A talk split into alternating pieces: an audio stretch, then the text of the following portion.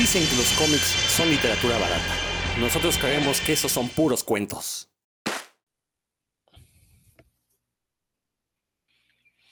Sean bienvenidos a este nuevo episodio de Puros Cuentos, el programa de cultura comiquera que tenemos aquí los, los sospechosos usuales. Yo soy Rodrigo Vidal Tamayo. Me duele un poco la cabeza, la verdad es, disculpen si voy a estar un poco apagadón. Son de esas cosas que, que no sé por qué pasa. Me ha faltado sueño, hoy me desmañané. Fui a donar sangre. Entonces, bueno, yo creo que todo eso se conjugó y me estaba doliendo la cabeza, pero bueno, eso no importa, vamos aquí a procurar dar un buen programa como siempre lo hacemos. Saludo a mis cofrades. Ahí está Héctor McCoy. Hola, ¿qué tal amigos de Puros Cuentos? La verdad es que yo estoy seguro de que todos ustedes han visto en su serie favorita, la que me, la que me digan, este, Community, The Office, en, eh, en Friends, ahora que está tan de moda un episodio donde hacen como un collage con escenas de otros episodios ya viejitos. Entonces, si algo le suena de aquí en este episodio, donde metamos cosas de las que ya hablamos, pues es que es como un episodio de esos en donde se recuerda o se reintegran cosas que ya se mencionaron. Un saludo para todos. Así es, ahorita vamos a explicar más a fondo de qué vamos a hablar. Dan Lee, ¿cómo te va? Muy bien, muy contento de estar aquí en la charla con, ustedes. Lamento mucho, Rodro, que estés teniendo esos síntomas, pero sí, eso de, donar sangre, pues le lleva y le quita a uno las, las energías por un tiempo. Pues, de modo, ya mañana estarás bien, ya verás. Pues, sí, aquí listos para, para charlar de, estos temas. ¿Qué pasó? No, que fíjate que el problema no, es, no fue la donada de sangre. Yo, este, en realidad el problema es el tiempo que te hacen perder ahí, porque debería ser un proceso más rápido, pero. Y la desmañanada, ¿no? Porque pues por alguna razón no te dejan donar sangre a la una de la tarde. Seguro es por el ayuno, pero pues, si me duermo a las 12 de la noche y me paro a las 10 de la mañana, perfectamente me puedo ir sin comer nada a donar la sangre, ¿no? Pero pues los horarios son bastante restrictivos. Y más bien es eso, es la falta de sueño, la, la donada, ¿no? Eso no, nunca me ha afectado. Y bueno, pues el día de hoy queremos hablar, bueno, primero hay unas noticias interesantes que salieron en la semana, ahorita las vamos a comentar. Pero en realidad vamos a hablar de eh, cómo algunas veces los cómics son el medio a través del cual muchas obras obtienen alguna continuación, ya, sean obras que quedaron inconclusas o obras que eh, pues fueron canceladas en su momento, no fueron quizás tan exitosas, pero hubo por ahí hay un grupo de cultistas que las mantuvieron vigentes y en algún momento decidió alguien pues que a través del cómic es una buena forma de darles continuación, sobre todo es una buena forma y una forma barata también. Entonces eso lo vamos a platicar ahorita, pero primero en la semana pues nos enteramos que va a salir un cómic que pues a primera instancia podría ser interesante, pero no echaremos campanas al vuelo, sino hasta que ya lo podamos leer en su totalidad. Eh, un cómic que se llama Batman The World, o en español Batman El Mundo, donde a DC se le ocurrió hacer historias de Batman situado en diferentes países. Y aquí lo interesante es que eligieron a México. La verdad, yo fui el primer sorprendido en que hayan puesto a México en un cómic de estas características porque usualmente nunca nos consideran como que, bueno, de por sí México no es un país donde se vendan muchos cómics. Eh, por lo mismo, tampoco tenemos una playa de, artistas comiqueros. Sí, tenemos muchos ilustradores, lo sé, pero gente que se dedica a hacer cómic así hecho y derecho son muy pocos y los que lo hacen, pues lo hacen por la vía independiente y usualmente sus historias nada tienen que ver con, con lo que publica DC. Entonces, la verdad, a mí me sorprendió mucho que hayan elegido a México. Sospecho que tiene que ver con las ventas del Batman Day. Yo me imagino que por ahí, por eso se coló México porque a lo mejor para este Batman Day México es de los que establece más pedidos, entonces bueno, no sé, no sé, la verdad, habrá que hablar con los que saben de esta cosa de las ventas, eh, a ver qué nos dicen, pero bueno, eh, por parte de México vamos a tener una historia, es un cómic antológico, viene en varios países, viene Francia, España, Italia, Turquía, bueno, varios, ¿no? Por parte de México la historia va a estar escrita por Alberto Chimal, que ese es otro aspecto sorprendente hasta donde yo sé, Alberto Chimal jamás ha escrito un cómic. Y la literatura que escribe, pues tiende más a estas cuestiones este, poético-intelectualoides. Entonces, como que no, no, no, no sé. No se me imagina un escritor para Batman, entendiéndose que en Batman, pues uno lo que quiere ver son historias que pueden tener un misterio, pero también deben tener acción. Y creo que Alberto Chimal no es un escritor con estas características.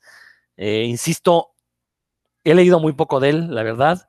eh, eh, y no tiene cómics, entonces, pues tampoco es que podamos basarnos en su obra previa para decir si, si fue una elección correcta o no. Aquí lo que mi duda es cómo, cómo dieron con Chimal la gente de DC. Es otra. Y el dibujante, ese sí es de los pocos dibujantes que tenemos en México, que tu estilo es totalmente basado y funciona muy bien para cómics, ya sea de, DC, de Marvel. Me refiero a Raúl Valdés, viejo conocido de este programa. Eh, él ha trabajado en Marvel dibujando algunos cómics de algunos números de Astonishing X-Men. Eh, fue creador del cómic Living with Shine, que precisamente eran las desventuras de lo que aparentaba ser un superhéroe, que realmente nunca lo vimos hacer una, eh, una, una, cuestión superheroica por ahí. De hecho, estamos en duda si tenía un superpoder o no, pero bueno, ese es el chiste del cómic precisamente. Y bueno, eh, creo que es una opción correcta. O sea, es una opción que, que, embona muy bien con el estilo que le gusta a DC. Eh, vamos a ver, yo, yo solo lo único que espero es que tenga un entintador aparte. No porque Raúl lo haga mal, pero yo siento que muchas veces su dibujo, cuando es pasado a color, pierde mucho por la falta de un entintador que, que, pueda eh, sumar a las fortalezas que tiene Raúl Valdés. Entonces, bueno, es una dupla algo extraña, Alberto Chimal y Raúl Valdés. Eh, ya veremos el resultado. Ahorita les digo exactamente. ¿Tú te acuerdas, Dan, cuándo se publica este cómic? ¿Cuándo sale? Si mal no estoy, hasta pues septiembre. Sí, septiembre 18, justamente para el día de Batman. Para, este, o sea, se sale el, el, el 18 de septiembre, que es miércoles. El siguiente sábado es el día de Batman. Entonces, pues ahí aprovecharon para sacar este cómic. Yo por eso insisto, sospecho que México fue elegido por las ventas que tienen los cómics de, Batman y, las órdenes que se establecen para el día de Batman. Nada más mencionar que entre los otros países, pues está Brasil, que es una de las industrias de cómic más grande del mundo. Yo creo que entre Brasil y la India se disputan cuál es la industria del cómic más grande. No, no es Japón, es Brasil o la India, uno de esos dos. Eh, está Rusia, está Japón, entonces bueno, sí son países donde uno sabe que está Turquía, por ejemplo, que también tiene una industria de cómic bastante fuerte, entonces son países que sabemos que tienen buenas ventas de cómics, entonces México como queda ahí rarito, ¿no? Pero bueno, ya este, lo, importante no es eso, lo importante es que va a participar México en esta antología. Dan, coméntanos algo. Pues sí, de entrada a mí también me llama mucho la atención que que más que, que se haya, creo que sí, es lógico que se haya elegido a México porque yo creo que aquí Batman, bueno, creo que todos sabemos que Batman y Spider-Man son los personajes más, más importantes en cuanto a ventas y popularidad. De, tan siquiera uno puede ver los títulos que vende Smash, ¿no? Y, y siempre hay algo de Batman y reeditan como Héctor siempre hace la, el chiste, ¿no? De que van a reeditar la broma mortal.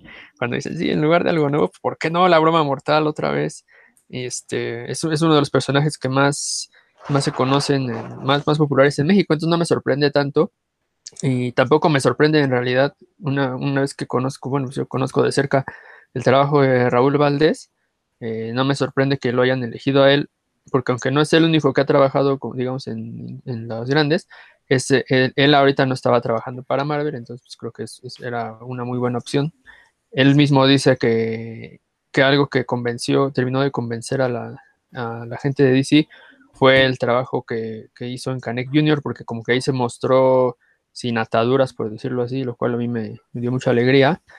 Em, y, pero sí me sorprendió ver que el autor era Alberto Chimal porque, bueno, yo no concuerdo con lo que dice, con lo que dijo eh, mi buen Rodro acerca de que su trabajo así como poético intelectual, pues, eh, creo que tiene una amplia gama.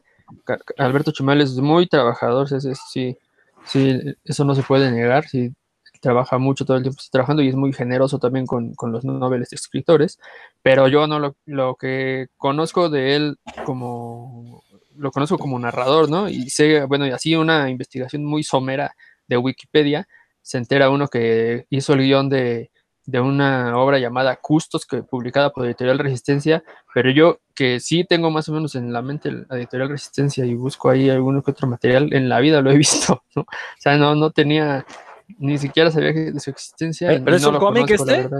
Sí, es un cómic de... Ah, entonces sí tiene un guion previo, sí tiene un cómic previo Alberto Chimal. Okay. Sí, dos, dos libros, uno del 2013 y otro del 2015 en Editorial Resistencia.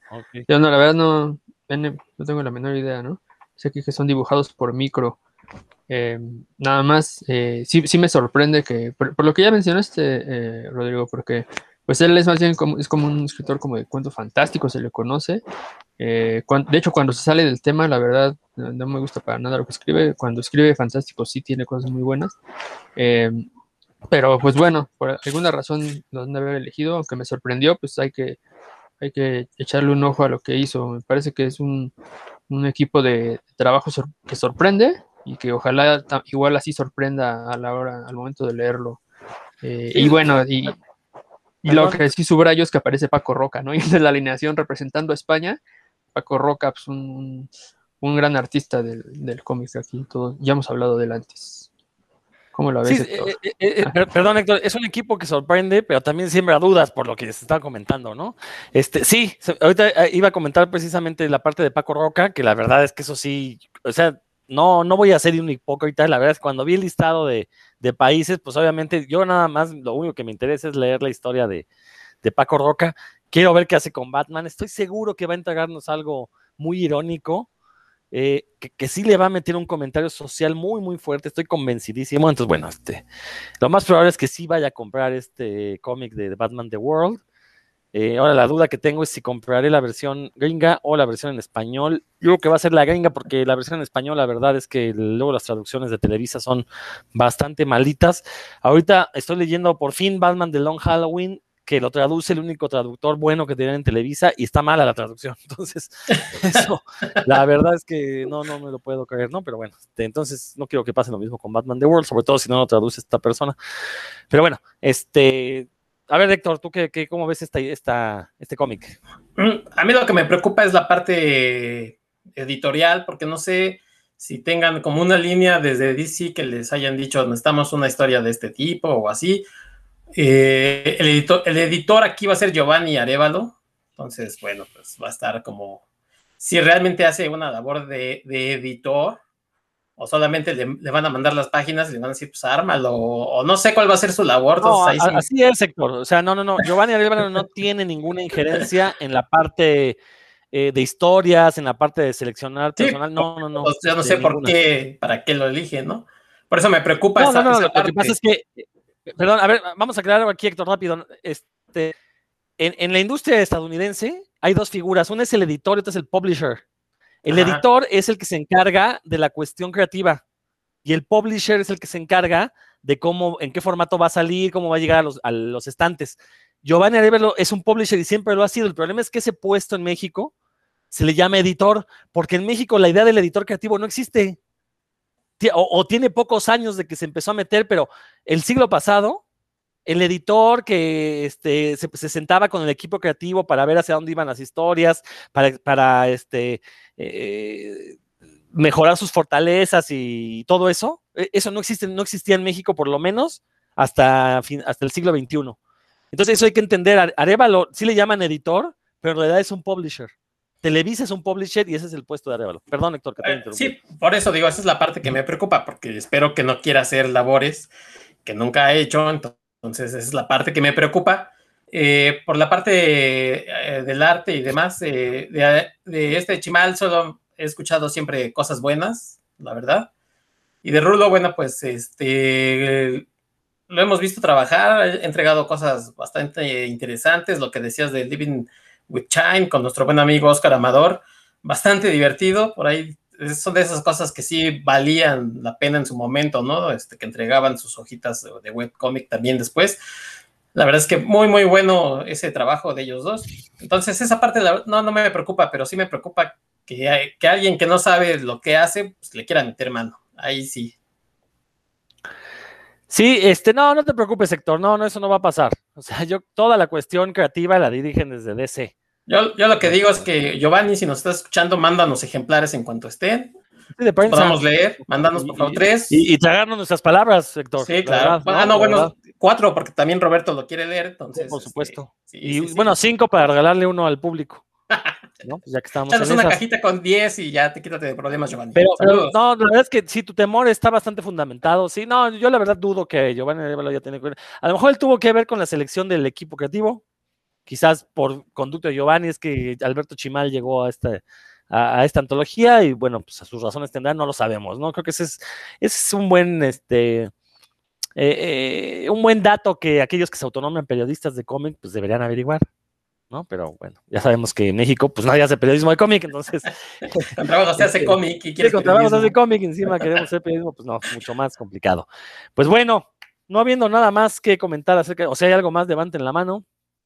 Este, por ahí Dan sugiere que invitemos a Raúl Valdés, pues a los dos, ¿no? Alberto Chimal y Raúl Valdés para cuando se publique o, antes, ¿no? Para que justamente para salir de estas dudas, a ver si ellos sí, sí, sí, sí sueltan prenda, ¿no? Como las demás personas del medio comiquero que pues nunca te dan datos de nada, entonces tampoco se puede hacer buen periodismo porque los datos los, los tienen ocultos, ¿no? Entonces, bueno, bueno, también ya son otras. Algún día deberíamos hacer un programa, un programa acerca de los problemas de hacer periodismo de cómic en México, ¿no? Pero bueno, este, vamos ya a entrar de, entonces lleno al tema. Como les decía hace un momento, pues vamos a hablar de algunas, algunas obras o productos culturales que eh, surgieron en otros medios y terminaron teniendo secuelas, conclusiones, precuelas, eh, continuaciones o simplemente formaron parte de su campaña multimedia el que tuvieran cómics dedicados. Creo que vamos a empezar por el más famoso que es Star Wars. ¿No? O sea, Star Wars se estrena en 1977, es un hitazo. Y eh, tú sabes, Dan, ¿en qué año empieza a salir el cómic de Star Wars de, Marvel? El, no, el de Marvel no, no tengo la menor idea, la verdad, pero yo supongo que fue cuando terminó, después de A New Hope. Bueno, e, existe la versión eh, adaptada del guion original que salió incluso antes, por ahí a fines del 76, principios del 77, que incluso adapta algunos personajes eh, de la forma en las que Lucas los tenía en su guion, como por ejemplo este, Java de Hot o este eh, Yoda, bueno Yoda no hasta el otro, hasta la aparición de la segunda película, pero ellos toman lo que el guion que les manda Lucas, lo adaptan y hay, algunos cambios, de hecho, hasta que cuando sale la película, que no necesariamente reflejaban lo que había salido, la adaptación del guion de la película. Los cómics como tal, bueno, pues ya salen un poco después, que, se les llama la... Eh, ¿Cómo se llama? La, este, el universo expandido. El, universo expandido ya sale después en Marvel.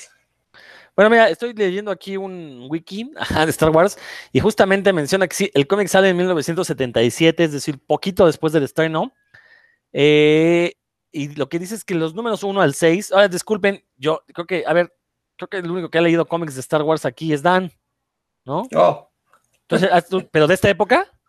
De esa época, leí algunos de la, del ah. universo expandido. el, otro día tuve ahí una discusión muy álgida con el rey de los ñoños, eh, donde yo decía que nadie leía cómics de, Star Wars en México. Obviamente, cuando uno dice nadie cómic, no, quiere decir que nadie, absolutamente nadie los lea, sino que simplemente el hecho de que se publiquen tantos títulos de Star Wars en México actualmente no se justifica con las ventas. A eso me refería. Este, este la tomó literal, llegó a decir que él sí los leía, pero bueno, estábamos en una discusión, éramos como cuatro o cinco personas ahí en Facebook, y el único que aceptó leerlos fue uno. ¿No? Ni, el traductor, ni el que traduce los cómics de Star Wars para México aceptó que los leyera. Entonces, fíjense, ahí estamos, ahí, o sea, ahí me daba la razón, ¿no? Pero bueno, ese es otro tema que también, de hecho le dije a Leo que viniera, pero ya como que se hizo como que, como que le hablaba la, la, Virgen. Pero bueno, entonces supongo, Héctor, que esto que mencionas de, de la adaptación del guion de la primera película son los seis primeros números de, Star Wars. entonces, sale un Java ahí gordo, barbón, de hecho, es muy, chistoso porque tengo aquí la, portada del número uno viéndola en la ah, pantalla. Por ahí alguien está diciendo que no, a ver. Está diciendo que no, ¿qué? Ah, ya llegó. Miren, no manches. Ah, este, con, razón, ha estado lloviendo porque se acaba de apersonar en este espacio Roberto Murillo. Roberto, vamos a tener que regresar al tema anterior porque me interesa conocer el punto de vista de Roberto, pues estoy seguro que él se ha leído Alberto Chimal más que nosotros. Roberto, ¿cómo estás? Primero saluda aquí a la banda, por favor. ¿Qué tal? ¿Cómo estás, mi querido Rodro, Dan, Héctor, todo el auditorio de Puros Cuentos que nos acompaña? Un saludote, caray. Discúlpenme, me metí a esta reunión de Meet por error. Quería entrar este, a la de manualidades con cositas, pero creo que me equivoqué. ¿Cómo están, chicos? Vengo, la no verdad. tienes ropa, eso explica la falta de ropa. Oye, pero eso, es- eso es normal aquí, Rodro. Tengo fotos aquí, capturas de pantalla donde estás hasta sin playera, Ah, caray. sí, claro, por No supuesto. creo que, no creo que puedas increparme a mí. El pretexto era que vivías en Mérida, pero luego en la Ciudad de México salió lo mismo. Sí, igual. Bueno, no sé ni de qué están hablando, la verdad, nada más pasé a saludar, ando de colado. Disculpe todo el auditorio, si nada más vine a interrumpirles aquí la charla. No, no, para nada, para nada. Apenas íbamos a empezar, pero fíjate, Roberto, que comenzamos este programa hablando de esta, la publicación del cómic de Batman The World, donde se va a incluir una historia, bueno, a nosotros creo que nos interesa, la que más nos interesa es la de Paco Roca, de España, pero se incluye una historia por parte de México, escrita por Alberto Chimal y dibujada por Raúl Valdés. Supongo que te enteraste de la noticia. Eh, no sé si tú sepas cómo es que llega Alberto Chimal a escribir un cómic para DC, ese es el gran misterio que todos tenemos. Pero ¿cómo ves? ¿Te, te emociona la publicación de este cómic? Pues mira, realmente me emociona porque yo me enteré primero, pues por el, el lado de Paco Roca, ¿no? Primero vi la portada, luego ya me enteré que él hace una historia corta. Afortunadamente, como las mejores historias de Paco Roca, él escribe y dibuja esa historia, ¿no? Porque son las que, las que mejor le salen definitivamente. Ya un rato después, pues por ahí me enteré que, que Alberto Chimal puso que también él está participando en este cómic. Eh, Ignoro, la verdad, no sé, no sé cómo llega la publicación. Yo tiene mucho que no, que no platico con, con Alberto ni con Raquel, pero pues puedo aventarme aquí este el rollo de, contactar con él. No les aseguro que lo invitemos a puros cuentos, porque no creo que tenga tanto tiempo, pero cuando menos que nos conceda unos minutos y nos cuente cómo es que llega él a esta publicación. Eh, me comprometo a hacerlo por ahí en la semana y próximamente ya les tendré por ahí el, el dato. Esperemos que nos grabe un, un, pequeño audio y lo podamos pasar por aquí por puros cuentos. No, yo creo que también ahí pues podríamos contactar al buen Rulo Valdés, que pues aquí cuate de todos y muy accesible como siempre, y pues como para redondear un poquito por parte de los dos, pues cómo es que se llega a esto, ¿no? Porque muchas veces recordemos que a veces a quien llaman no necesariamente es al dibujante, sino al escritor y a veces al revés. Aquí pudiera ser que, primero contactaron a Rulo y después Rulo dijo, ah, pues que lo escriba a Chimal, o al revés, ¿no? Que contacten a Alberto y Alberto diga, ah, bueno, pues el encargado es tal, o que de plano el editor o la gente que los conjuntó diga, ah, pues te toca a ti y te toca con Rulo y punto, ¿no? Entonces ya, ya nos platicarán después cómo es que llegan a esta publicación, pero definitivamente pues es una, es una buena noticia, siempre es una muy buena noticia. Recientemente tuvimos el fallecimiento de Francisco González Agenbeck y pues es hasta donde yo me quedé el único escritor mexicano que participó en un cómic de Superman escribiendo una historia, ¿no? Hasta donde yo me quedé. Ahorita igual, hasta donde yo voy, pues eh, Alberto Chimal pues sería el único escritor mexicano pues, participando en un cómic de, de, de, Batman, ¿no? Y que en cuanto a Rulo, pues caray, Rulo Valdés ya tendría en su récord haber dibujado a los dos personajes más icónicos de ambas compañías, tanto de Marvel como de DC. Recordemos que él ya trabajó con Spider-Man, obviamente también con los X-Men, pero me refiero a que el personaje insignia de Marvel pues es Spider-Man y aquí le tocaría ahora con Batman y pues caray, eso en su currículum, pues mis, felicitaciones desde aquí al buen Rulo, ¿no? ¿cuándo, ¿cuándo dibujó Spider-Man? Eh, en esta le tocó la portada, eh, si no me equivoco, es el mismo número donde escribe Spike, eh, donde se Ah, dibujó la portada, ah, esa no me la sabía. Caray, el Arácnido Junior, este, Rulo Valdés hace esta portada donde se ve atrás el ángel de la independencia, la Victoria Lada, se ve por ahí y se ve Spider-Man. La verdad le quedó padre, creo que es entintado, le quisieron dar un estilo como, como pintura tipo Alex Rose y quedó, quedó muy padre, está para la portada. Entonces ya le tocó trabajar oficialmente por ahí con Spider-Man, entonces ahora le tocará con Batman en una historia corta y pues qué mejor, ¿no? Exacto, no, no, de hecho, justamente estábamos platicando la idea de invitar a ambos. Este, tenemos contacto directo con ambos, entonces, este, pues, eh, igual para cuando se acerque la fecha de la publicación, pues ya tenerlos aquí en puros cuentos. Pues nada más, más que nada para saber el chisme, ¿no? Que es lo que nos importa, más que el cómic en sí. Así pues es mira, esta. Viñeteando en lugar de ventaneando. Ándale, afortunadamente, pues por lo que anunciaron, va a ser una publicación simultánea en todos estos países, 15 países que participan en el cómic. Entonces va a ser un cómic relativamente fácil de conseguir, pues no solo para nosotros, sino para cualquiera de los países que están allí. Porque este cómic anterior, donde el que te comentaba, donde dibuja la portada Rulo y donde escribe Spike, este, pues sí está, estuvo complicado de, de conseguirse en su momento y de hecho si lo quieres comprar ahorita, pues está carito comparado en lo que normalmente te cuesta un cómic, ¿no? Entonces aquí la noticia de que se vaya a publicar al mismo tiempo en los 15 países, pues la verdad a mí me parece excelente. Qué bueno que lo vayan a hacer así, que se lance al mismo tiempo en todos los países y pues ya nos estará llegando aquí en, en español a través de, de Smash o Televisa o como se llamen ahora. Y pues también está la opción de conseguirlo en inglés, que no nos queda tan... Yo, tan yo voy a tener que buscarme la, la edición española porque voy a querer la portada de Paco Roca, pero bueno, a ver qué pasa. Este, porque sí, no, él va a sacar portada. La portada de Paco Roca está Batman arriba de esta... De estos toro de Osborne. espectaculares. Arriba del toro de Osborne, ¿no? Ándale, sí, sí, sí. Y obviamente, pues es, es icónico ahí, ¿no? En muchos lugares por ahí en la red decían que era el toro de esta marca de brandy que se llama Magno, una cosa así Osborne, sí, es el, es el toro de Osborne. de- sí, Es de-.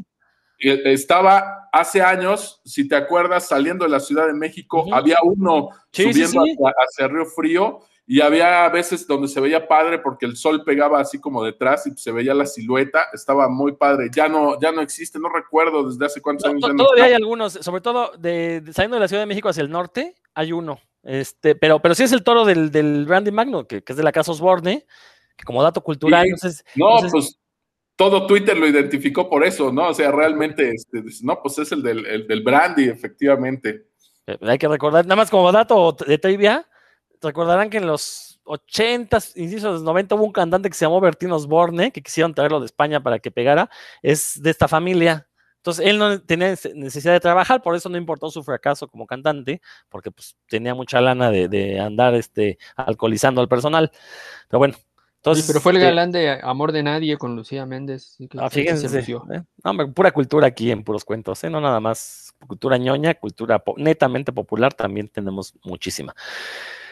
Pues bueno, entonces, ¿a ver algo más, Roberto? ¿O ya?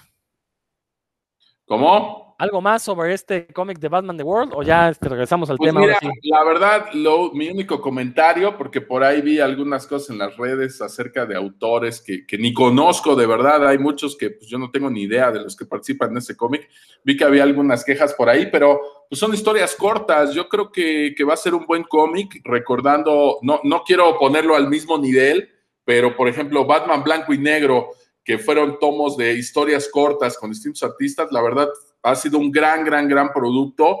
Y yo creo que aquí, pues, al tener historias cortas, pues me imagino que cada autor pues podrá, podrá lucirse. Es distinto ya cuando tenemos un cómic de 28, 32 páginas o incluso una miniserie donde sí tienes que desarrollar más al personaje. Aquí obviamente pues cada quien, no sé si les habrán dado alguna pauta, pero yo la verdad espero que estas historias cortas estén bastante entretenidas, ¿no? Es lo mínimo que, lo mínimo que espero. Y pues ojalá y no caigamos en clichés, ¿no? Porque digo, lo, lo de la portada de Paco Roca arriba del toro me pareció, me pareció bastante bien, pero pues no esperaría yo ver aquí a Batman este, comiendo enchiladas o, o un rollo así en un puesto de, de, tacos con un jorongo. Vaya, mientras no caigamos en clichés, yo creo que, que todo va a estar bastante bien en la historia, ¿no? Y, creo que la selección de los autores tiene que ver con el hecho de que es gente que esté haciendo cómic en sus propios países, no tanto que sea gente de esas nacionalidades, pero trabajando en la industria gringa.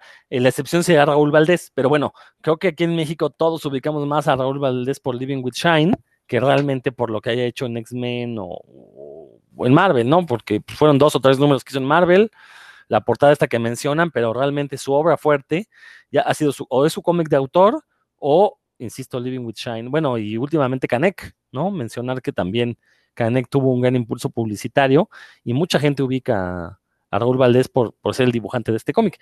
Entonces, creo que eso, eh, me imagino que eso tuvo que ver con la selección. Del, por eso los brasileños, por ejemplo, no los conocemos porque no sabemos qué cómic están haciendo en Brasil, pero qué bueno que no pusieron, por ejemplo, a los gemelos estos Va, ¿no? Este, a Gabriel Va y su hermano, que pues sí, son muy buenos, pero ellos ya están trabajando en la industria gringa.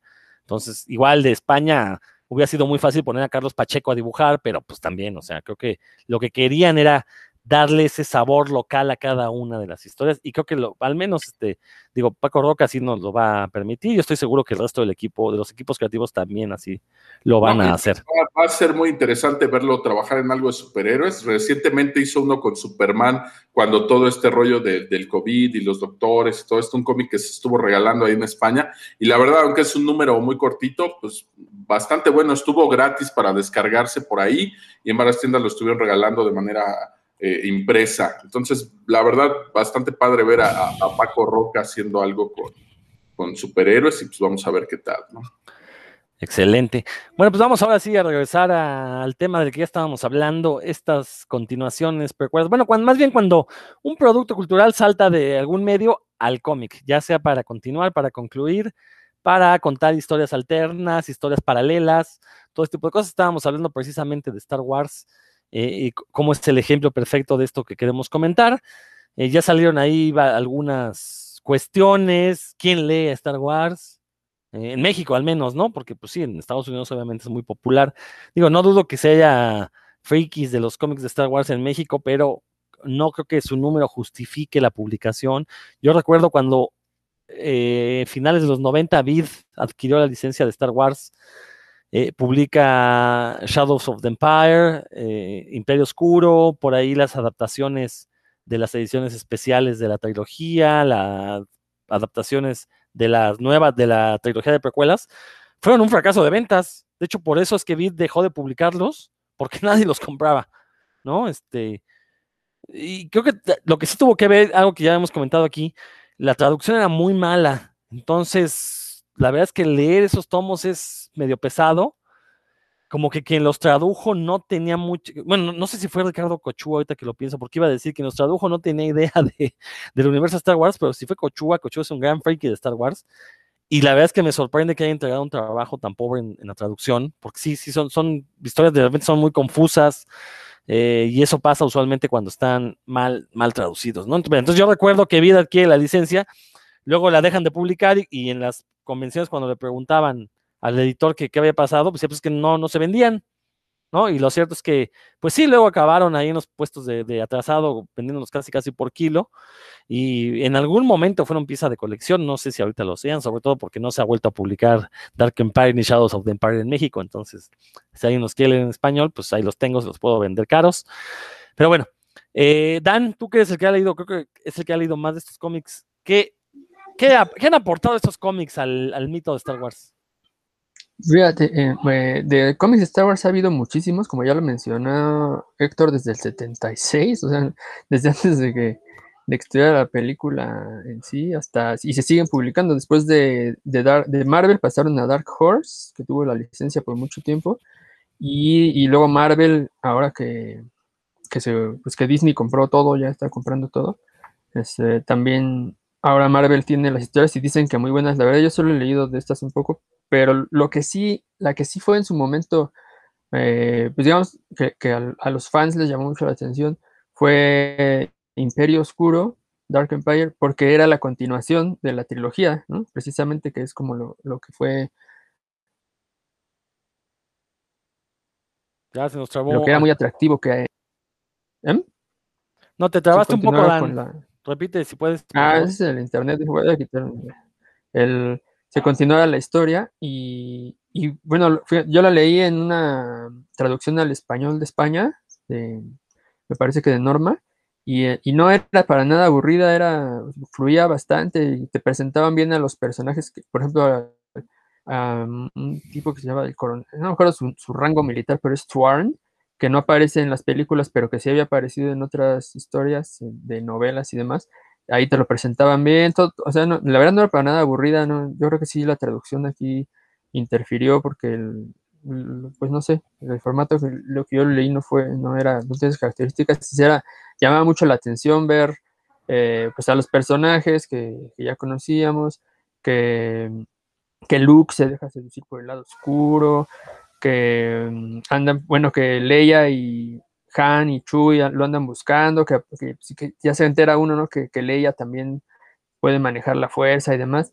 Y en realidad es una historia bastante atractiva y tristemente pues fue totalmente, ya desapareció, ¿no? Del, del, de la continuidad de, Star Wars. Y algo que también en un momento, yo creo que, que, fue importante era, pues, que para que te cuenten la historia, aparte de que se era, el cómic fue un medio, digamos que idóneo, porque pues no había que gastar lo que se gastaba en hacer una película de Star Wars. Eh, y, y, por lo tanto se podían enfocar bastante más en la historia y podían meter más locuras, ¿no? Hay, hay unas naves que, que dibuja el, el, dibujante era Cam Kennedy, que están súper, ahora sí que súper locas, ¿no? Muy fumadas y con muchas escenas que, digo, obviamente en la, en la película pues las, las, peleas de naves son espectaculares y ahí te las tienes que, que ponerle más de, tu imaginación, pero pues el medio era muchísimo más barato, ¿no? Y creo que eso es algo de que, no hemos mencionado ahorita, Ya se nos fue dando así. Bueno, desde un principio nos advirtió que iba a tener problemas con el Internet. Voy a continuar un poco la idea que Dan estaba mencionando porque es algo muy importante. Se considera, y de hecho lo es, mucho más barato hacer un cómic que una película. De hecho, por eso muchas películas han tenido secuelas en cómics. Es el caso de El Club de la Pelea, que el, el propio autor de la novela, Chuck Palahniuk, se aventó el guion para un cómic, que, bueno, con resultados eh, no muy eh, positivos. Pero eh, una cosa es, ok, lo voy a hacer en cómic porque es más barato, pero también otra cosa, creer que hacerlo en cómic es más sencillo. Creo que en lo que han fracasado muchas de estas continuaciones, precuelas que se han hecho en cómic, es que muchas veces eligen a equipos creativos que, o sea, que no tienen idea de lo que significa la narrativa dentro del cómic. No he leído el Club de la Pelea 2, pero creo que por ahí van sus problemas. Como que Chuck Palahniuk pensó un guion más cinematográfico y a la hora de pasarlo ya al dibujo, pues pierde muchísimo, porque hay, hay algunas cosas del lenguaje cinematográfico que no vas a poder representar en un cómic. ¿A qué me refiero? De entrada, el movimiento que pueda tener una escena, que tú la plantees de manera escrita, en un cómic no puedes tener ese movimiento. A la hora de escribir un cómic tienes que pensar que es una narrativa totalmente gráfica y que el paso del tiempo entre una viñeta y otra es muy diferente al paso del tiempo entre una escena y otra en el cine. Entonces, eso yo he notado y eso es lo que a mí me ha pasado sobre todo con las adaptaciones de películas a cómics, que no me gusta leerlas, uno porque es la misma historia que ya vi en la película y dos, precisamente porque nadie adapta esta secuencia gráfica. Y eso que no, no sé ustedes cómo lo vean, Roberto, vamos a aprovecharte que te tenemos. Mira, lamentablemente para, para mí, pues tienes toda la razón del mundo, porque historias muy buenas de verdad piensan que adaptarla, pues es poner nada más como los pedacitos importantes de la, de la historia o los acontecimientos más importantes o los diálogos más importantes, pero se pierde precisamente esta fluidez, esta narrativa gráfica, como ya lo decías, en la secuencia se pierde, ¿no? Cuando en el cómic, que tiene sus propias reglas, no son las mismas reglas del, del, cine, ambos son narrativas secuenciales, pero van cambiando las reglas. En los cómics, estas, estos paneles, estas viñetas que tenemos, no sirven nada más para asomarnos en una ventana en la historia. Nos marcan también el ritmo, nos van marcando el manejo del tiempo, nos marca cómo fluyen las acciones. Tienen muchas funciones y el buen manejo de viñetas, la composición de, las viñetas y de la página en sí, pues es lo que hace que una narrativa sea más rica o más pobre. Y lamentablemente, pues llega a pasar eh, en ambos casos, ¿eh? no nada más adaptando eh, una historia del cine al cómic, sino también al revés, del cómic al cine, pues también llega a ocurrir, ¿no? Tenemos ahí a, tu querido Zack Snyder, que pues creo que, que lo que hizo con, con, 300, por ejemplo, que fue prácticamente tomar como storyboard el, el cómic de Frank Miller y dijo, pues lo vamos a poner aquí en la, en la película. Ya hemos hablado aquí otras veces de que cada medio tiene sus propias normas, propias reglas y debe de aportar a la obra, ¿no? Entonces, lamentablemente muchas adaptaciones pues carecen de esto, ¿no? Tanto de las películas o cualquier otro medio al cómic como al revés, ¿no? Ahorita yo les voy a hablar de una que pues, es la más reciente que me tocó leer a mí, aunque no sabía yo de qué tema íbamos a hablar, pero efectivamente carece de, de este feeling que tiene su medio original y por lo tanto, pues yo creo que el, el, éxito a veces no depende de la historia ni del producto que nos están presentando, sino que únicamente es como una extensión de la marca y pues simplemente por eso llegan a tener éxito, ¿no? En el caso de Star Wars, pues ya había cómics antes de Shadows of the Empire o de Imperio Obscuro, pues ya había toda una tradición de cómics de, Star Wars que ampliaban la, la, mitología, por decirlo de alguna manera, ¿no? Aquí se publicaron en unos recopilatorios por parte de Planeta, en otros de Panini, y ahí podemos ver en los cómics un poquito más de qué pasaba con Han Solo, Chewie, etcétera, y ampliar un poquito a, los personajes. Sin embargo, pues sí le falta este, este feeling de las películas, ¿no? No escuchamos el zoom, zoom de, las espadas o no saben de qué manera traducirlo con la misma emoción de cuando escuchas que se prende un, lightsaber en la, película, ¿no? Cuando en realidad el cómic sí podría enfatizar eh, el, momento en el que toma el mango del sable, en el momento en que lo acciona y cómo, cómo prende. Si le das más cuadros, pues quiere decir que estás enfocándote más en esa acción y al revés si le das menos, pues la acción va corriendo más rápido. Y pues lamentablemente, mira, sería ponernos a discutir aquí otra hora, pero simplemente piensa, ¿cuántos de los artistas que tenemos haciendo aquí cómic realmente saben cómo narrar gráficamente una, historia o hacer una narrativa secuencial usando todas estas herramientas? Y pues, nos quedamos con muy, muy, muy, muy poquitos, ¿no? Por no decir que, que solamente un par. Eh, y lo mismo pasa pues cuando se hacen estas, estas adaptaciones, ¿no? A veces no se piensa tanto en el medio ni en las propias reglas del medio como es el cómic y se nos olvida que parte de la narrativa pues tiene que ver con sus propias herramientas, sus propias reglas y pues que esto va a enriquecer también de alguna manera la historia y le puede aportar, ¿no? Ahorita vamos a, platicar de, de, otras obras, pero efectivamente lamento decir en este caso que pues tienes toda la razón del mundo y de esto suelen padecer muchísimas, muchísimas adaptaciones y pues se pierde, la verdad es que se pierde. Si alguien no ha visto la película y tú le acercas uno de estos cómics, difícilmente va a tener el mismo feeling o se va a emocionar como te emocionaste tú al ver la película o la serie por, por primera vez, ¿no? La verdad es que sí, más bien esto se convierte en una extensión y pues es nada más como tener un souvenir de, de la obra que te gustó en el cine o, en la serie, etcétera, ¿no? Son, han de ser contados los que la verdad logran hacerlo de manera exitosa. Héctor. Sí, ya lo comentó muy bien atinadamente Roberto. Creo que estos productos van hacia el fan.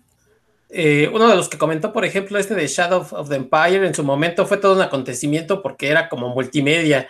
Yo me acuerdo que obviamente tuve, compré el cómic, creo que hubo una novela y un videojuego. El videojuego era buenísimo, bueno, yo lo tuve en su momento, era buenísimo, y te presentaba personajes que no aparecían eh, en las películas, ¿no? Este Dash Randall, no me acuerdo cómo se llamaba este, que era una especie de Han Solo.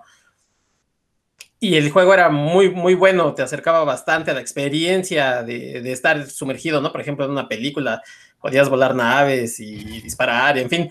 Eh, sí creo que va dirigido a los fans, eh, por ejemplo, estos que, ya sacó Marvel en hace que eh, unos seis años, 2014, 2015, tenían buenos equipos. Yo me acuerdo que Star Wars salió con, con este, ¿cómo se llamaba? Este Jason Aaron. Y más o menos funcionaba, ¿no? Este, como, como continuación de, la primera película, el, título de Darth Vader, que además pues, siempre nos llama más la atención el malo, en este caso Darth Vader, estaba escrito por Kieron Gillen, eh, este actor inglés, y también era bastante bueno, entonces, este, eh, yo por ahí sí les eché una, una, ojeada a todos esos, creo que leí el primer volumen de Star Wars, igual el de, el de Darth Vader, y pues aportaba poco, o sea, realmente no, si no lo lees no pasa nada, ¿no? si te quedas con las historias eh, originales, con las que hemos visto, está bien o no, como dice Roberto, si tienen algo que aportar, este, bienvenidos, pero a veces solamente son, pues obviamente, porque saben ellos que los fans lo van a comprar. Entonces, eh, este universo expandido que además el que conocíamos nosotros, por ejemplo, el que tú dices, Rodro, de, de Vid, ¿no? Que sacó todas esas obras este, del eh, Imperio Oscuro y demás, pues ya ni vale, entonces igual te darán frijoles, charros, saltarines, porque pues como ya está descontinuado ese universo, probablemente es una bonita curiosidad, pero como ya está descontinuado, siento decirte que te van a dar un saquito de arroz. No sé si me estás albureando, qué onda, pero, pero bueno. Eh, bueno, va- vamos a pasar a otros títulos porque Star Wars pues, podríamos clavarnos en, este programa, pero digo, no ha sido la única franquicia de cine que ha tenido cómics. Star Trek también tuvo cómics. Eh, el planeta de los simios también tuvo su adaptación a cómics. Eh, de hecho, hace poco, también hace 5 o 6 años, tuvo una ahí publicada por IDW, que incluso hasta un crossover con Linterna Verde se aventaron. Está, está chistosón, porque hay uno de los simios, pues adquiere el anillo y pues, dan, algunas cosas curiosas. Eh, también está el caso de Volver al Futuro. A ver, Dan, platícanos un poquito de- del cómic de Volver al Futuro. Ah, pues, Volver al Futuro es de IDW. Bueno, hubo una desde, desde hace mucho, desde los desde que salió la película, fue muy popular y la hubo desde ese momento, pero era demasiado, era muy fantasiosa, e- era así pretendía como ser las más aventuras de, de Marty McFly, pero pues, era, era también así como para niños, como si, imagínense que se hubieran sacado una caricatura, ¿no? De, de esas ochenteras, como de Karate Kid y demás, era de ese tipo, o no era como algo serio.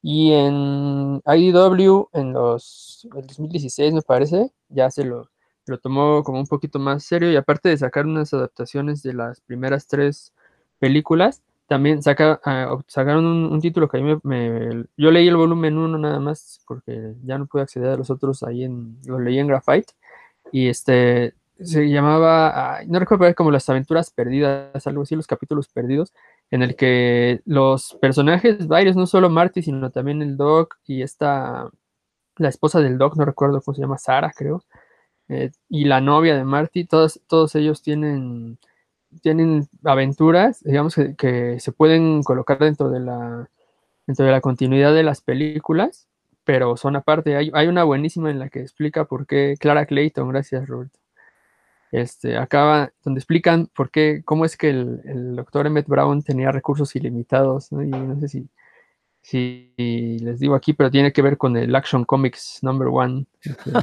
e- esa historia está muy buena, ahí sí. Sí, no, no se las he hecho perder. Y aparte tiene la ventaja de que también, pues, cada número incluía una o dos historias, entonces, pues, es una, es una gran ventaja porque pues, el escritor se, se puede enfocar sus, todo su, talento, digamos, en narrar bien una historia corta en veintitantas páginas o en doce páginas, y eso, eh, pues creo que es para el lector es, es- está muy bien, ¿no? Que, y el, el arte pues era, cumplidor. Ahorita no tengo el dato de los autores, pero eran, eh, no eran los mismos, eh, variaban, lo cual también, como, eh, como en el caso de las antologías que mencionaron hace rato, pues es, es un, eh, un extra. Eh, esos fueron los, los de Volver al Futuro, los de IDW. ¿Ustedes los han tenido chance de leerlos? No, la verdad no. te, te voy a ser Ah, pues. sincero. Y, y sospecho que Roberto y Héctor tampoco. Ah, pero si, si les gusta la saga, pues echen su. Los aburridos no, no van a salir de ahí, eso se, tómenlo por seguro, se van a divertir bastante. Y eh, ese es con Volver al Futuro. Y ahorita que está, antes que se me pase, el de que estuvo de moda, sigue estando de moda Cobra Kai. También IDW sacó en 2019 una miniserie de seis números, me parece. Cuatro, no recuerdo exactamente cuántos números fueron, pero fueron- no, fueron más de seis, en el que Johnny Lawrence está hablando con sus con, con sus alumnos de por qué es, es tan importante para él el torneo de All Valley y, y está, y bueno, les narra con muchos flashbacks al pasado, ¿no? La relación que él tenía con su padra- padrastro y cómo conoció a, a Ali, que es la chica, ¿no? Con, por la que se, que, de la que él se creía dueño y por lo cual se pelea con Daniel Laruso y también como Daniel Laruso le hacía, de la- le hacía sus, sus bromitas, ¿no? Ahí en la, cuando estaban en la prepa. Algunas de esas, de esas escenas se, se han mencionado, se mencionaron en la serie o se mencionan en las películas y en el cómic sí ya se aparecen gráficamente. El, el cómic es, bastante divertido, se lee rapidísimo, es de Denton J. Tipton, es el autor del escritor, y Kagan MacLeod, MacLeod es el dibujante que él se hizo muy famoso por un tabique de cómic que se llama Infinite Kung Fu, que es eh, enfocado a las artes marciales chinas. Entonces, el, el- están muy padres los, los dibujos, especialmente cuando recuerda las veces que ha ganado el torneo y cómo se, las dificultades que se le presentaron para ganar, porque recuerden que él era ganador del torneo ya de años pasados, ¿no? Johnny, Johnny Lawrence, antes de que llegara Daniel Laruso a tumbarlo del, del trono. Está, está bastante, bastante buena y sí aporta eh, a, la, a la construcción de, los personajes de Cobra Kai porque pues esta, esta, esta apareció antes de la temporada 2 de Cobra Kai, entonces sí, sí, sí son cosas que no habían que no se habían mencionado, ¿no? En, el, la serie. Eh, bueno, eso ahorita lo tengo aquí porque pues es de IDW también. Em, ¿Me sigo con esto? no, pues vamos a ver, a ver, este Roberto, ¿tú tienes algún ejemplo de, un, eh, un cómic que sea continuación, conclusión, precuela, secuela, historia paralela de, de alguna franquicia así? Este, bueno, del que iba yo a hablar era una, de una adaptación que es de otro medio y está llevada al cómic y que obviamente originalmente pues, no tiene nada que ver con, con el cómic. Sin embargo, se ha beneficiado mucho de él y últimamente pues andaba por aquí en, en boca de todos gracias a los revendedores. Me refiero a este cómic que se llama Punto Cero de Batman Fortnite, que publicaron por ahí en todos lados y también se publica aquí en español. Eh, sinceramente, pues yo no tengo ningún interés en leer este tipo de historias. No juego videojuegos, yo le hago a las maquinitas, no a las consolas. Obviamente nunca en mi vida he jugado Fortnite. Sin embargo, uno de mis sobrinos, Vicente, a quien le mando desde aquí un saludote, pues es súper fanático de todas estas cosas y no le gustan los cómics. Ya intenté una vez regalándole un cómic de Transformers, porque le gustan los Transformers, y pues no se enganchó. Leí el cómic de Transformers y pues, la verdad no me gustó, no me gustó tanto, que esa también es otra adaptación. Siento que este cómic no era así como, pues no era como para, para su edad, como para niños, estaba medio aburrido.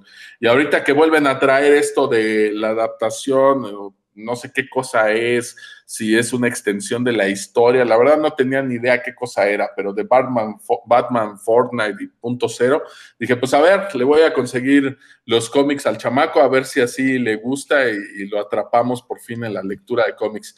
Bueno, el primer problema al que me enfrenté, pues es que no había los cómics por ningún lado, porque gracias a los revendedores, pues se agotaron y, el número uno lo vendían en 300 o hasta 500 pesos, ridículo. Y todo porque al final del cómic trae un código que te va dando cosas para el videojuego, ¿no? Te daba la skin, el personaje de Harley Quinn. El segundo te da las alas de, Batman, que es como una ala delta con la que vuelas. Y el número tres te daba un pico, que es como un arma, ¿no? Para, para Harley Quinn. Bueno, total que le conseguí los cómics este, al chamaco y después de que los leyó, pues ya me puse yo a leerlos. Híjole, qué cosa tan mala, caray. La verdad está, está terrible. Lamento mucho la gente que haya pagado sus cómics en la reventa solo por las cositas que trae extra el código, porque la verdad están terribles. No tengo aquí a la mano los, los cómics, porque la verdad no, no sabía ni de qué iban a hablar en el programa. Luego les paso los autores, no los tengo aquí a la mano pero este, híjole, está bien piñatona la, historia. La verdad, aparece de repente ahí en Ciudad Gótica una nube como entre rosa y morada, y resulta que Batman va a investigar. Alguien lo había, eh, Harley Quinn se mete en esta nube y Batman le dice que no se meta porque no sabe qué onda ahí. Alguien empuja a Batman a la nube, no vemos quién lo empuja, y aparece de repente en esta isla que es este mundo como de Fortnite. Todos están golpeándose entre ellos. Él pierde la memoria y pues él decide que, aunque perdió la memoria y resulta que quiere hablar, no puede, y lo único que puede hacer pues, es ponerse a pelear. De alguna manera se da cuenta que tiene habilidades para la pelea, se pone a repartir guamazos y así se la pasa hasta que se empieza a dar cuenta que, que, este, pues que hay otra chava peleando ahí que es Catwoman y que él como que siente algo al verla, entonces se da cuenta que la conoce desde antes, empieza a sacar sus conclusiones, pero cada que llega una nueva nube que se le acaba el tiempo al juego, se resetea todo y vuelve a aparecer en otro lugar y ya perdió la memoria. Entonces lo que hace es irse dejando notitas muy al estilo de memento para que se acuerde de coordenadas y todo y logra deducir que en el centro de la tormenta si él queda ahí en ese ojo, pues puede como librarse de eso, ¿no? Obviamente en vez de salvarse a él, pues salva a Catwoman y se va. Y el número uno y dos pues, solamente es eso. En el número tres veo la portada y dije, oh, esto se va a poner bueno porque aparece peleando contra Snake Eyes, que es de G.I. Joe, uno de mis personajes favoritos, que es como un ninja negro. Y pues el número únicamente trata de que se reparten guamazos y guamazos, se resetean, se vuelven a repartir guamazos. Y como ambos están a la par, este, pues al final se muestran respeto entre ellos y este, pues ya se acabó ahí, ¿no? Entonces voy hasta el 3, apenas va a salir el 4, pero la verdad, qué cómic tan malo, no culpo a mi sobrino si no logro engancharlo a la lectura de los cómics por ese cómic tan terrible de, de, Fortnite. Yo me imagino que el videojuego es una cosa parecida, únicamente aparecer por ahí y repartirse fregadazos y no creo que tenga gran cosa de, historia. Y pues lo mismo llevaron al cómic.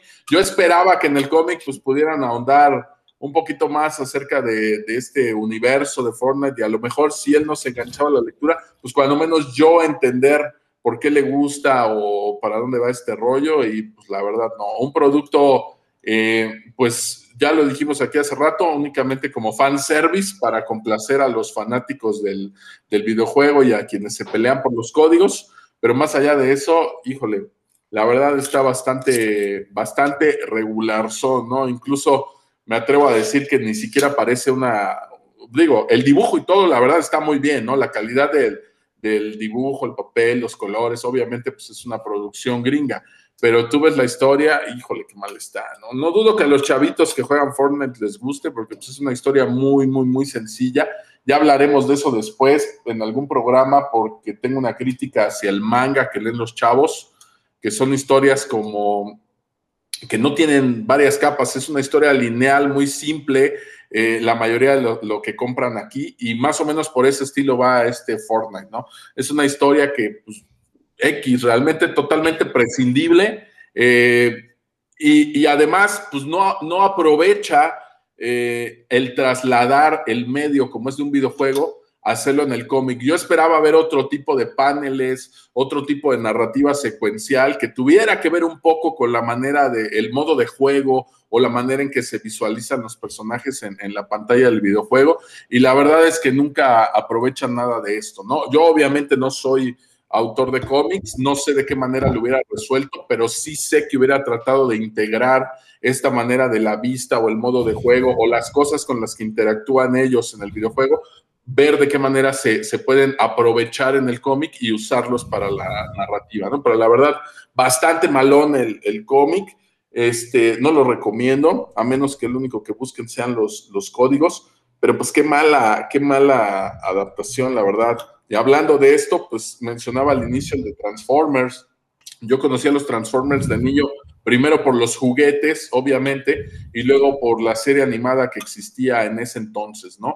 Y he leído algunos cómics de Transformers y pues la verdad no, no, me, han, no me han gustado, ¿no? Sinceramente nunca me atraparon los cómics de Transformers, ni los que salieron hace años, ni los que salieron hace unos 5 o 6, que por ahí se publicaron unos aquí en México, bastante malos. En cambio, ahorita que mencionaba ya Snake Eyes, eh, de estas figuras de acción de los G.I. Joe, que igualmente nacieron como figuras de acción y tuvieron muchísimo éxito, tuvieron su propio cómic. Qué bueno era el cómic de G.I. Joe que llegó a publicarse aquí con Editorial Beat, unos cómics pequeñitos.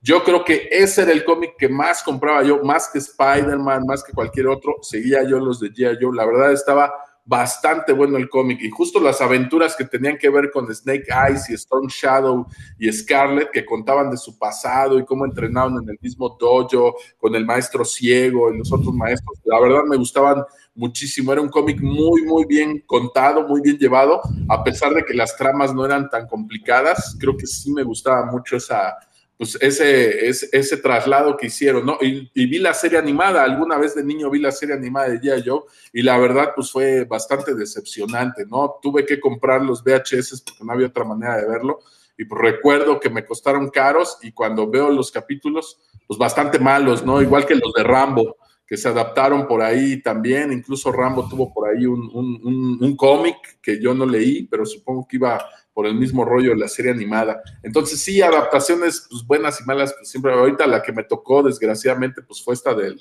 del Fortnite, trasladar el videojuego al cómic y bastante malón, bastante malón. La verdad, ya están en el número 3, yo dudo mucho que en los otros tres que les quedan se vaya a poner buena ni la historia ni, ni la manera en la que me lo están contando, ¿no? Entonces, híjole, decepción total por ahí con ese Fortnite. Sí se han hecho cosas padres antes y pues estoy seguro que se pueden hacer, pero pues cuando menos de este paso. Lástima que lo tengo que seguir comprando, pues para regalárselo a mi sobrinito, pero pues ya de, leerlo, pues ya nomás por saber en qué terminó la historia. Fíjate que yo no recuerdo algún videojuego que haya sido trasladado de manera decorosa al cine o a cómic. Lo que más se acerca es la primera película de Silent Hill, que adaptó este videojuego del mismo nombre, que está bastante buena, la verdad, la película, y ya, hasta ahí, pero de ahí fuera otro videojuego que haya sido trasladado a otro medio. No, y, esa es una de los grandes como, eh, como quejas de los jugadores de videojuegos. Que yo también, si yo fuera videojugador dedicado, pues no me interesaría que hicieran películas de mis videojuegos, para eso tengo el videojuego, ¿no? Y lo mismo me pasa con los cómics. No me interesa que hagan adaptaciones de mis cómics favoritos porque si quiero ver la historia, voy y leo el cómic, Roberto, y después dan. Perdón, ahí el único que, bueno, sí te voy a mencionar uno que no soy fan, pero que creo que sí ha tenido mucho éxito, es el de Justice. Eh, y ha tenido éxito no solo entre los fanáticos del videojuego, sino entre gente que no jugaba el videojuego, pero que le gustó leer eh, esta historia, ¿no? Yo no soy fan, no soy fan para nada de, lo que se plantea en Injustice, pero pues sí debo reconocer que creo que lo adaptaron bastante bien.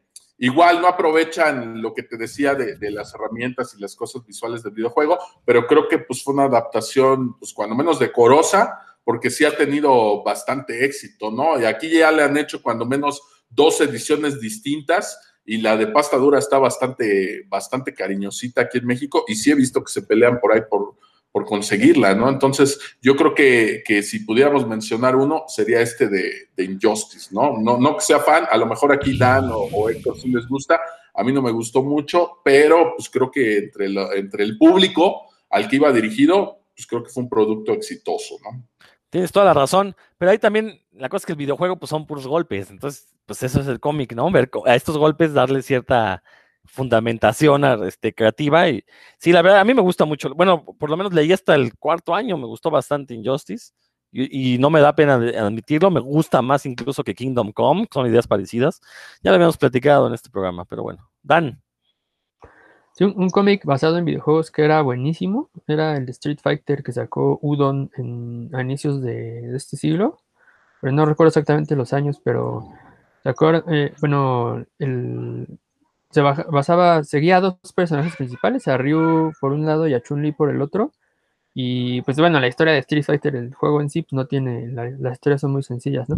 Pero el cómic sí, sí se desarrollaba muy bien el estilo era muy dinámico. Siempre, cada, obviamente cada, cada, cada número traía un tiro ahí de dos personajes de Street Fighter que lo algunos bien justificados y otros no tanto, pero la historia en general sí era muy buena y los cómics también. el, tan, tan, bueno salió el, el cómic que después hicieron una reedición de, no recuerdo cuál de, los, de las versiones de Street Fighter, con los diseños del estudio Udon. Eh, y también sacaron uno de Darkstalkers que bueno, como es, ese juego es un juego que no seguí mucho, no, la, no le di, no le dediqué mucho tiempo, pero el cómic tampoco estaba mal. Era, la historia era bastante atractiva, un cazador de monstruos. Pero la, el de Street Fighter sí era muy, muy bueno, de estudio Udon. Si les, si les gusta la historia de, Street Fighter, y sacaron varios, ¿eh? varios, varios. Y todos, todos, tan siquiera yo los que he leído, todos han estado bien. Ahorita que se aclararon la pregunta. Muy bien. Héctor, algo que quiera, ah, bueno, si quieres platicar de otra cosa. Oigan, bueno, pues nada más un, asterisco a estas cosas que salen en cine y que luego tienen continuaciones en cómic. Antes de hablar del que este, les voy a comentar, Aliens y Depredador, o sea, tuvieron muy buenos cómics. Eh, de hecho, por ejemplo, la, esta historia en donde se juntaban ellos, creo que es 10 veces o 100 veces mejor que cualquiera de las dos películas que hicieron. Eh, obviamente los crossovers, el de Batman de Depredador es bastante bueno, el de Alien con Superman a mí me gustó bastante. Entonces son personajes que, en su adaptación a cómic han tenido, creo que, buenos, buenos resultados, ¿no? Esos dos personajes. Este, no sé si quieran comentar alguno de ellos o ya me sigo con el que... Síguete, síguete. Bueno, uno de los que les iba yo a comentar es eh, una serie que seguramente todos nosotros, quizás Dan no, porque pues Dan está chavo, todavía tiene la leche en los labios, pero Roberto y, y, y Rodro seguramente ustedes la vieron, que fue la de Batman 66 con, con Adam West. Tuvo una adaptación o una continuación a cómic por ahí del 2013, 2012, 2013, pues que era la verdad bastante buena, ¿no? Para, para lo que era la serie. tenía portadas de, de Mike Allred bastante buenas, que nos recordaban así de inmediato a lo que era la serie. Entonces, este, de hecho, inclusive se, se, adaptaron algunos guiones que quedaron por ahí de la serie que ya no se hizo. Recordar que esta serie nada más tuvo dos temporadas, entonces quedaron todavía algunas cosas para lo que iba a ser una tercera que ya no se hizo, como la aparición de dos caras, eh, se retomaron personajes que salían en la serie, se añadieron algunos que, que, no existieron, que no existían en esos tiempos, pero como creo que Harley Quinn por ahí salía en algún número, tuvo crossovers con personajes, con, sí, con personajes como Green Arrow, Green Arrow, Green Hornet, que bueno, pues en la misma serie ya existían estos, estos crossovers. Eh, en cómic tuvieron, eh, creo que si, si, mal no recuerdo, lo, lo escribía, lo escribía Jeff Parker, que era un escritor que por ejemplo en Marvel, en tiempos de estos del Reino Oscuro, tuvo un personaje que se llamaba The Hood, que, andaba con una capucha roja. A mí no me gustaba mucho lo que hacía ahí en Marvel. Aquí en, Batman 66 creo que pues sí, lo, lo, hacía bastante decente. Por ahí hizo una serie de, de los defensores de la Tierra, de, de, estos personajes de Flash Gordon, de Mandrake, que se llamó King Watch para Dynamite, creo que fue la verdad es que a mí no me gustó tampoco esa muchas series. Jeff Parker no es, de, no es de mis escritores favoritos, pero ahí en esta serie de Batman 66 creo que lo hizo bastante decente.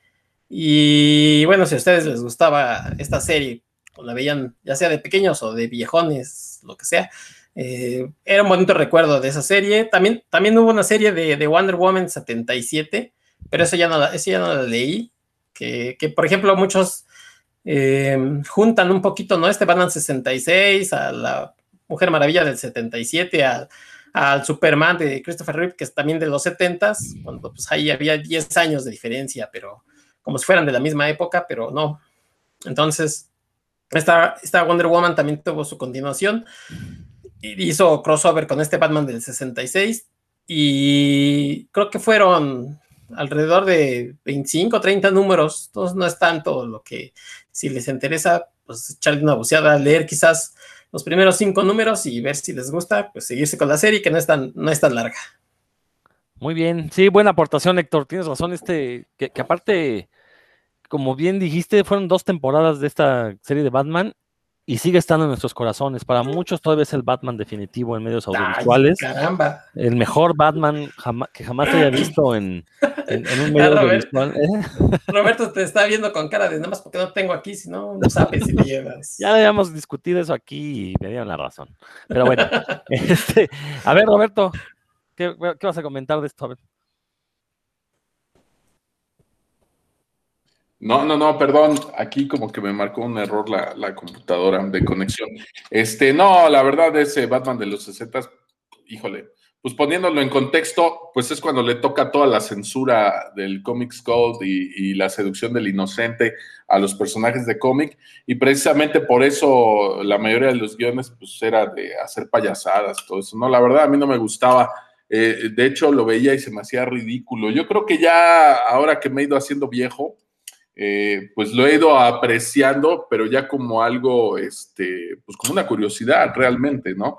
No tanto porque me gusten ni, ni, las historias, ni los personajes, ni nada. Me resulta muy curioso, este, yo creo que el único que me llamaba la atención, pues era Catwoman, ¿no? Porque eso sí, tuvo un par de Catwomans bastante, bastante guapas y pues también Batgirl, este, pues, estaba bastante guapa. Yo creo que de niño, pues fue lo único que me llamó la atención de esa serie, ¿no? Fuera de eso, no, la verdad sí, siempre me pareció bastante ridículo, ¿no? Por eso no seguía yo, yo a Batman, ¿no? Y ahorita que, que estamos hablando de Batman, nada más recuérdenme que al último les mencione yo la nota del periódico que salió sobre Batman, el mundo, lo que mencionábamos al inicio de Rulo Valdés y de Alberto Chimal, que ya encontré aquí, que, le hacen una pequeña entrevista al rulo, ¿no? Pero no, del 66, pues no, definitivamente lo mejor, pues fue el Batimóvil, sin duda.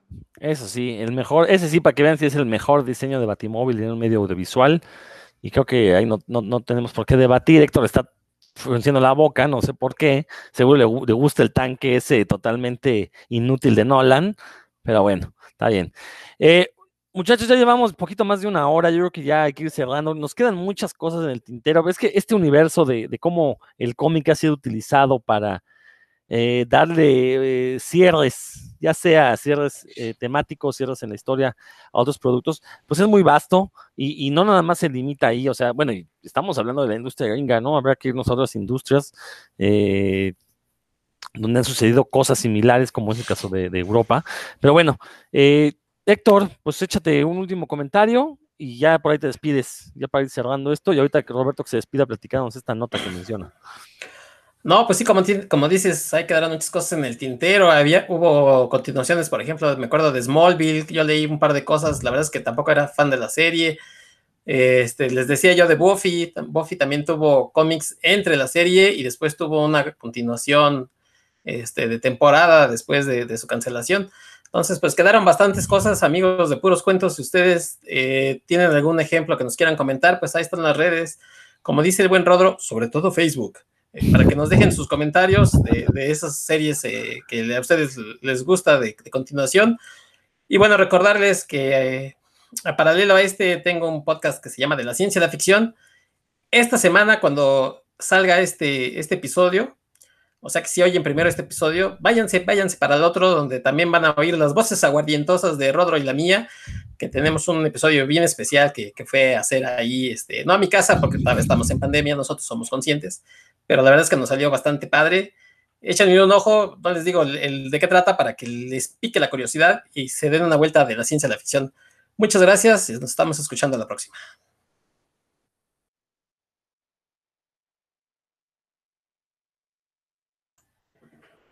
Dan, ¿quieres despedir?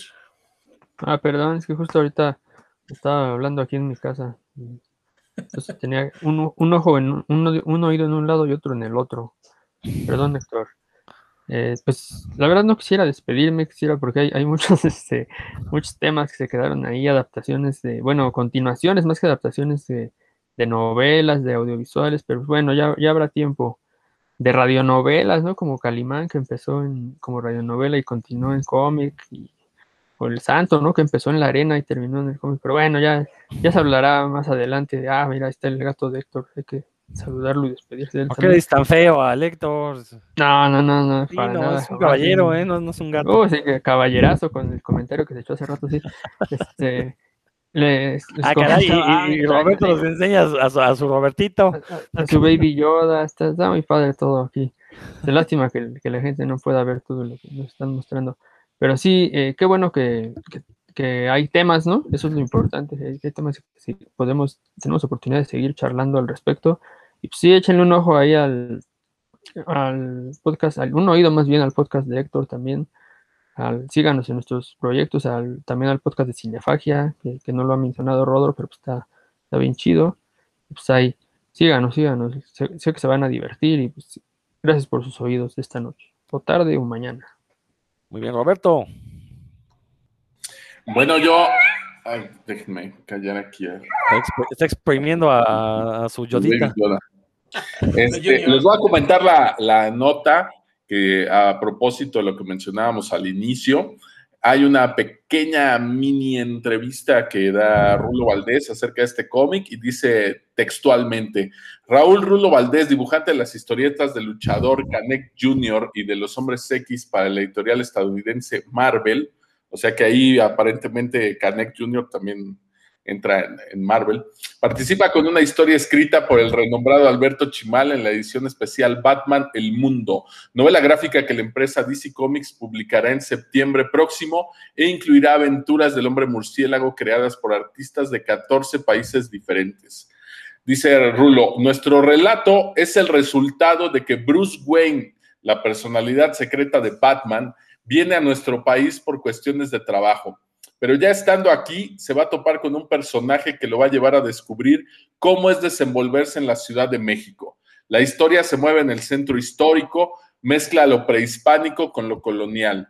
Espero de corazón que le guste a la banda, dijo en entrevista el ilustrador de las historietas basadas en la saga cinematográfica El despertar del diablo. Dice, tu cuento es Batman conoce al cómic nacional clásico, tradiciones y leyendas de la colonia. Te puedo decir que sí, pero no. El maestro Chimal se esmeró muy canijo en que la historia amarrara muchas cosas y logró algo muy bonito. La dinámica de trabajo fue muy divertida. como si nos preparáramos para un mundial de fútbol. No hay nada como trabajar con buenos escritores. Hacer un cómic es como tener un hijo, con las mejores partes de dos personas. Ok, luego ahí menciona otras cosas, pero aquí devela un poquito el cómo llegaron ahí, porque menciona a Giovanni Arevalo como el editor encargado de, esta publicación, supongo que de la historia corta que se hizo en México. Entonces, seguramente, pues aquí el, contacto con, con, DC Comics, pues fue a través de, Giovanni Arevalo, ¿no? Ya nos lo confirmarán ellos por ahí después. Y bueno, esta nota salió en el periódico de hoy, me parece que es el, el Metro, lo compartió por ahí el Rulo en, su página. Por ahí si quieren leer este, un poquito más de texto que trae por ahí, pero ya no habla en sí del cómic, ¿no? Sino un poquito de, ellos. Entonces échenle un ojo y pues por ahí espérenla en septiembre. Yo me despido por aquí, no sé cuándo volverán a escuchar mi, mi voz de Alberto Vázquez, pero este, pues quiero saludarlos por aquí muy pronto, ¿no? Y por ahí escuchen los demás podcasts, como ya les decían, por ahí está Cinefagia con mi querido Rodro, está por ahí de la Calaf, de la ciencia a la ficción con mi querido Héctor McCoy, que también lo sigo, el único podcast ñoño al que no me han invitado nunca, échenle un ojo por ahí. No, el último episodio que escuché fue el del Gigante de Hierro, la verdad, pues una de, de, mis películas animadas favoritas, buenísima. Échenle por ahí un ojo, no tiene desperdicio. Y pues nos vemos aquí, nos escuchamos próximamente. Cuídense mucho y lean muchos cómics. Excelente, pues ya lo han dicho todos mis, compañeros. En este mismo canal que se llama Revista Cinefagia, también van a encontrar el podcast de Revista Cinefagia, entonces ahí pueden escuchar todo. Síganos en redes sociales, ahí está, como ya dijo Héctor, el Facebook, sigan las redes sociales personales de cada ellos, los encuentran con los nombres que aquí mencionamos. Esto fue Puros Cuentos, nos escuchamos próximamente.